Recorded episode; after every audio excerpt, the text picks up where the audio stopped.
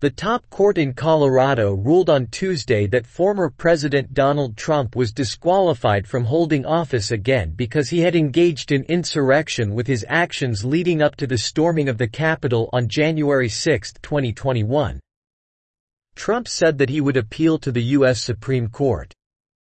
The ruling is based on a provision of the 14th Amendment, which was written after the Civil War in the 1860s.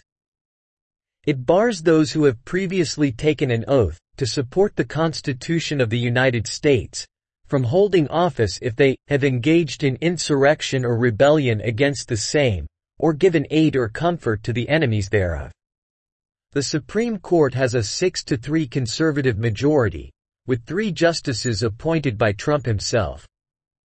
While the court has favored a number of staunchly conservative policies, Justices have shown less of an appetite for supporting Trump's attempts to bend the presidency to his benefit or manipulate the democratic process.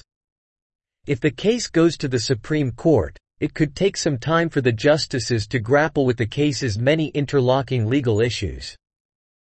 They are expected to rule on other legal cases that involve Trump in the run-up to the election.